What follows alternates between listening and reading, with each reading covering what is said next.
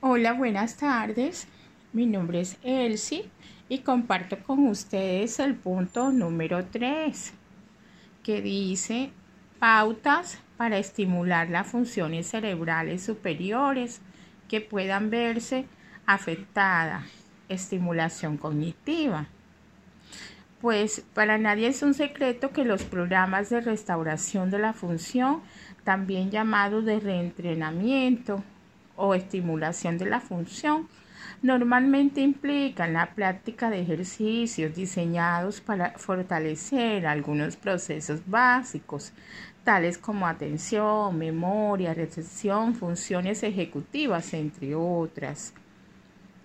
Pues Dentro de las pautas que se recomienda es acceder a herramientas de estimulación cognitiva con el objetivo de mejorar el rendimiento mental en Internet pues encontramos una serie de herramientas de entretenimiento, de estimulación cognitiva que nos permiten activar y ejercitar y fortalecer las funciones cerebrales superiores, ya que éstas nos permiten llevar a cabo cualquier tarea que deseemos realizar. La estimulación cognitiva es significativa para mejorar el rendimiento y eficacia de nuestra función cerebral superior como la memoria, el lenguaje, el razonamiento, la atención, entre otros.